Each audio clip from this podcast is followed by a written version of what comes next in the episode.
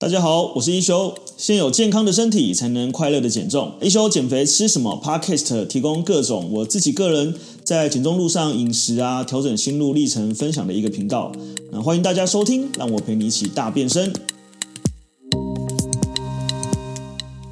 先有健康的身体，才能快乐的减重。大家好，我是一休。那今天又是来到一休教你瘦单元。那这个单元，我们今天来跟大家聊，就是睡觉减肥法。哎，不知道有没有人听过这样的减肥法？睡觉减肥法呢，它的概念就是，呃，如果你睡不饱、睡不好，就会变胖；但是如果你睡越多，就会瘦越快。那这件事是真的吗？好，所以我们今天就来透过这一集来跟大家聊聊睡眠这件事情，在我们的呃减重里面扮演一个什么样的角色。好，呃，那我先来分享一下我个人的经验，因为就是我讲我是减肥界的神农氏嘛。那呃，当时在减肥的时候呢，我发现我有一段时间因为工作的关系，所以我每天只能睡五小时。呃，那个时候，呃，我发现那每天五小时的睡眠，因为通常我们减重是这样子，如果你的进度还不错的话，你大部分的体重的变动都是在隔一天。也就是说，例如说你今天晚上是六十公斤好了，通常你不会在就是当天就变六六五十九点八或五十九点，你会在隔一天睡起来变成五十九点八。五十九、五十九点五，甚至五十九公斤这样子，对。但是你，我发现那时候我睡不好的时候，是我每天睡眠不足五个小时嘛。所以，例如说我在睡前的时候是，呃，我们假设是六十公斤，我会期望说，哦，我今天或这几天饮食控制还不错，我应该可以在明天起床的时候变成五十九点五或五十九公斤。但我发现我大概睡，呃，每天睡五小时的时间，那时候将近一个月的时间。一个月的时间，我的体重完全都没有变，甚至有时候起来还会再重个零点五或一公斤，那就会让我非常的沮丧，说，哎，到底为什么我会睡？呃，睡不好的时候就会一直体重一直会呃，算是停滞啊或卡住啊。那另外我也发现，如果我睡得特别好，也就是说，如果我今天睡了八小时、十小时，甚至十二个小时，哇，那隔天那个体重通常都是一定比前一天还低啊、呃。那我觉得一部分那个时候就，所以那时候我就有这种感觉，只是就没有科学根据，就是不太了解说那到底睡眠跟减肥的关系。那当然随着呃时间的这个呃拉长，慢慢学习，我们更了解哦，原来睡眠跟呃减肥真的有是有关系。那我们先来讲一下睡眠不足的影响哦。基本上，如果你睡眠不足，我们先定义一下什么叫睡眠不足，就是每天晚上你睡眠的时间只有四到五个小时，甚至不足四个小时。我们这个叫定义上叫睡眠不足。睡眠不足呢，它基本上相当于你每天多吃两碗饭的感觉。你想想看哦，你只是少睡几个小时，但你每天可能会呃类似增加五五百大卡的热量。然后另外也就是说，我们睡眠不足的时候呢，其实因为我们食欲会增加，通常你在。呃应该都有这个经验啦。如果你的家里面的零食柜里面有咸的零食跟泡面，在十二点之后，你觉得肚子饿的时候呢，你一定会打开你的零食柜。假设今天有一个苹果跟一个泡面，你会吃什么？百分之九十五的人会吃泡面啊。我相信应该你也是那百分之九十五，我自己也是这样子。那其实呃，跟你的这个饥饿素有影响。当你的呃大脑在这个比较深深度睡眠不足的时候，或者是在你比较晚睡的时候，它其实会分泌一个叫饥饿素。另外呢，是如果我们没有睡好的时候呢，就我们刚刚讲，除了这个饥饿荷尔蒙会增加，瘦素会减少，也会因为我们的睡眠时间不足而使得我们体内发炎反应增高，我们的这个所谓的压力荷尔蒙增加。当我们的压力荷尔蒙增加呢，我们的血糖就会增加。啊，那大家应该有听过这个很多的这个，我们前面有讲过，可能胰岛素跟血糖之间的关系，胰岛素跟合成荷尔蒙之间的关系。所以，当我们在这个长期属于睡眠不足的状态下呢，第一个是你的这个饥饿素会分泌的更多，呃，抑制食欲的瘦素会更少。第二个是你的肾上腺素，呃，还有你的这个压力荷尔蒙皮质醇会增加。皮质醇增加，它伴随的反应就是血糖升高，呃，这个荷尔蒙，这个胰岛素升高。另外，它也会伴随着体内会有一些发炎反应的产生。那发炎反应产生，它也是一个减爱体重的一个因素，这样子。所以，其实呃，睡眠不足不但是增加我们胰岛，呃，减低我们胰岛素的敏感度，影响我们的血糖控制，然后还有很多就是大大小小不同的影响，包含它不要让比较容易让你过量进食，呃，让你的身体处于慢性发炎的状态。所以，其实睡眠不足，它跟减肥真的有关系。也就是说，如果你今天我们刚刚讲的，如果我们定义睡眠不足是每天四到五个小时的时候呢，透过每天的这样睡眠不足，你的所有的荷尔蒙反应都会朝向呃，对于肥胖来讲不叫呃，对于减肥来讲不叫不利的方向发展。所以你就会发现哦，原来你真的。就算你白天做了运动，然后你的饮食控制的还不错，可是你每天的睡眠很糟糕，其实对你的来讲，你减重效率就会很差。所以其实我们一般来讲，就算你不能在十二点前睡，我自己也很难嘛，但至少我们可以抓到，就是我们要睡眠至少是满七到八个小时，那是一个比较呃，对于减重来说一个比较好的状态。好，那第二个呢，我们要来讲一下，就是这个睡眠不足呢。呃，我们刚刚讲的是个人感受嘛，对不对？就是，哎，我睡眠不足，我就好像比较难减重。我睡得好，我的体重就会减少。包含就是在睡眠不足的这个所谓的这个科学根据上面，它是有很多这个我们刚刚讲的，可能跟胰岛素、跟皮质醇、跟瘦素、跟这个饥饿荷尔蒙都有关系。那我们这边可以帮大家找了一个研究，它是这个呃美国纽约哥伦比亚大学的一个研究团队，那他们也想要。去呃研究这个睡眠时间短跟食物的摄入量增加有没有关系，所以他们招募了十五位男性跟十五位女性。那这十五位男性跟十五位女性总共三十个人嘛，他们的受试者年龄介于三十岁到四十九岁之间。那身体质量指数我们讲一般讲 BMI 啦，就大范围的比较容易去这个呃做一个大范围判断的哈，介于二十二到二十六。那 BMI 二十二到二十六还算是一个在理想体重的范围里面，也就是说他没有过二十六，没有二十七、二八、三二九、三十，所以他表示这些人他其实平常的这个状态是 OK 的，不被医学上定义为是超重或肥胖的。好，那呃这一些人呢，他们平均每天的睡眠时间是七到九个小时。好，那所有的受试者呢，他们会以随机的顺序呢，在比较少的睡眠跟比较多的睡眠下来进行一个研究。那比较少睡眠就是不足四个小时，甚至四个小时一晚。好，那呃足够睡眠就是九个小时一晚。那在这样这样的状态下呢，他们去呃每一个研究实验进行五个晚上，那并在研究实验的第五天呢，去测量这五五个晚上的食物摄入量。所以他们发现呢，就是在这个睡眠的实验的开始跟结束时候，他们会去收集血液呃受试者的血液啊、唾液啊、尿液检体啊，然后用这个简体中的氢和氧的代谢率的差异去计算出它能量消耗的数据。所以呃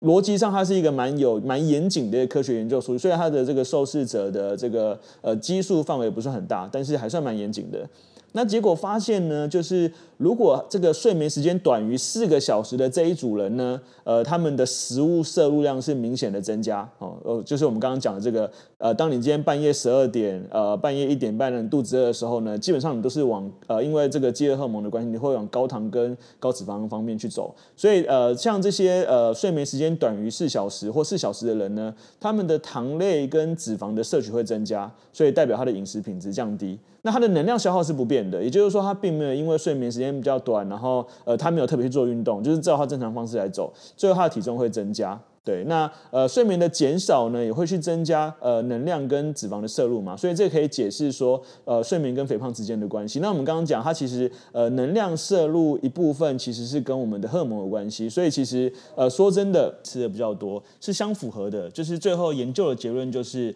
当睡眠时间减少，会增加能量跟脂肪的摄入，所以这一点是可以解释，其实睡眠跟肥胖之间是有正相关的，就是你睡得少，跟你的这个食物摄入量的增加是有正相关。然后另外呢，呃，睡眠时间短的人呢，他不会因为这样子去增加更多能量消耗，而反而去呃摄取更多更多的食物，所以最后造成一个肥胖结果的产生。好，那接下来就要教大家一些改善睡眠的方法。那改善睡眠的方法，第一个呢，就是呃饮食对于睡眠的品质是有帮助的。那呃刚才我们讲到这个研究是美国纽约哥伦比亚大学团队的研究嘛，他们同时也去分析大量研究资料，那发现说某一些饮食习惯会影响白天的警觉性，还会影响这个夜间的营养素的摄入，尤其是它碳水化合物跟脂肪。尤其是碳水化合物跟脂肪的摄入量增加，而会去改变它深度睡眠跟快速呃动眼睡眠的时期。也就是说，呃，大部分摄入过多碳水化合物跟脂肪会降低睡眠品质。那我们想一下，生活中什么东西是呃大量碳水化合物跟脂肪？我举例，比如说像蚵仔米线，比如说像炒饭啊，比如像像是那个蚵仔煎啊，比如说像是我们一般很喜欢吃的这个呃夜市小吃泡面哦，这些都是。大量的碳水化合物、脂肪，然后很低的营养素、很高的热量，这些都会降低你的睡眠品质。包含如果我们今天晚上吃啤酒、吃烧烤，那么这些都是大量碳水化合物跟脂肪这样子。那我们要改善睡眠品质的话呢，其实呃，我们可以呃，其实听起来好像很一般的 common sense 啦，就我们吃更多的天然食物、更多的蔬菜水果，然后像豆类跟坚果、乳制品都很建议这样子。那这样子的饮食不但可以改善你的睡眠品质，对你的心血管也有帮助，对你的脑部退化、降低失智都有帮助。那那像呃，再来就是咖啡因啦，像咖啡因，我自己也是下午四五点后我再喝咖啡，我就比较难睡觉。哦，所以呃，我很，而且我喝茶，不管什么时候喝茶，我只要喝喝到一点茶，我就会睡不着。那你自己就要去找说，在这个生活中哪一些的咖啡因是会对你有影响。那第二个是说，那呃，他可能可以在十二点以前喝，下午四点之后就不要喝。呃，再来第三个是我们可以吃含有褪黑激素的食物。那褪黑激素它其实就是一个呃会让你比较放松的一个荷尔蒙。哦，那呃，我们可以透过像是饮食中的这个番茄啊。洋葱啊、黄瓜、啊樱桃啊、香蕉啊，都是有褪黑激素的这个食物。然后另外像是什么燕麦、玉米啊，所以其实你会发现这些比较含有天然褪黑激素的食物，都是在天然的食物中产生，它不会在一包洋芋片里面产生，它也不会在一个巧克力里面产生，哦，它会在一个呃很天然的饮食中里面产生。好，那改善睡眠第二个方法呢，就是睡前仪式。好，那有些人比如说他会泡澡啊，有些人比如说他做一些呃类似这个冥想啊、正念。啊，放松啊，好，做一些腹式呼吸啊，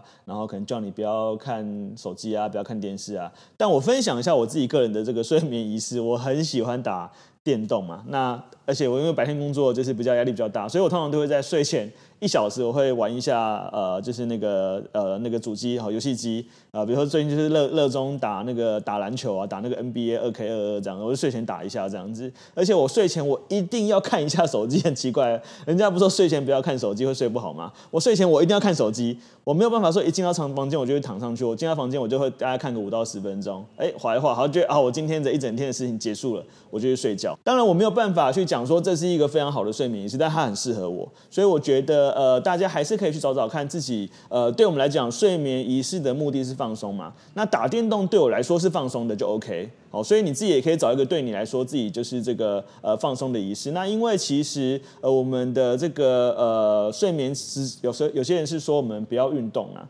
那不要运动呢，是因为我们怕说你的这个所谓的交感神经呃太强，然后去影响你的睡眠。可是像我自己，呃，反正运动之后我觉得还蛮好睡的，所以我觉得这个倒是大家可以去找一下。好，我觉得以放松为主要目标，什么时间是让你觉得放松的，你就可以去做一下。好。那呃，第三个呢，就是呃，其实我个人觉得运动真的是还蛮助眠的啦。那只是说我们通常就是我们传统定义运动，好像我一定要去跑操场六十分钟，或一定要我一定要做个什么重训一小时才叫运动。其实我觉得倒不必然，你甚至是运动前做做伸展，啊，睡前做做伸展，做做一些核心，然后做做一些呃很简单的居家阻力训练，做做一些瑜伽，呃，其实对放松来讲都是一个还不错的一个方式。好。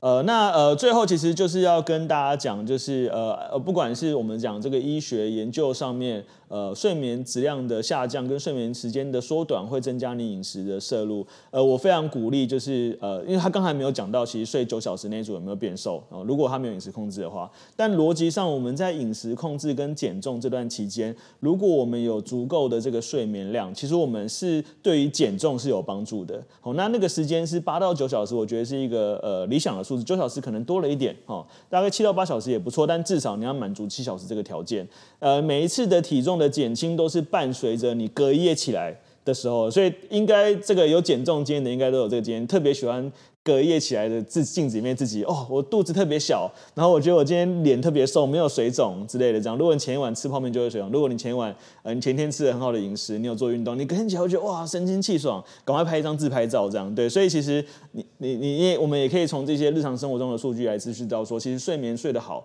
跟呃这个减重的这个品质跟效率会提升。那睡眠睡得不好，那你减重的品质跟效率会下降，甚至还更容易变胖。哦，好。那呃这一集我们就透过这个呃这个个人的经验，然后还有这个研究，然后来跟大家分享哈。其实我最后再帮大家总结一下，为什么睡眠不足容易变胖，是因为睡眠不足的时候，它跟你这个呃身体会去分泌所谓的饥饿荷尔蒙，呃，减少你的这个瘦素，然后呃身体的这个皮质醇会增加，增加你的这个血糖上升，呃，造成你的胰岛素容易分泌，然后体内也容易产生一个发炎的状态，这些都是因为呃睡眠不足的关系造成的影响，所以它会容易变胖。那反之，如果我们今天是在一个良好的饮食结构下，然后有不错的睡眠，通常体重也会随着这个睡眠品质的提升，然后呃减重是更顺利，所以它是一件非常有正相关的事情。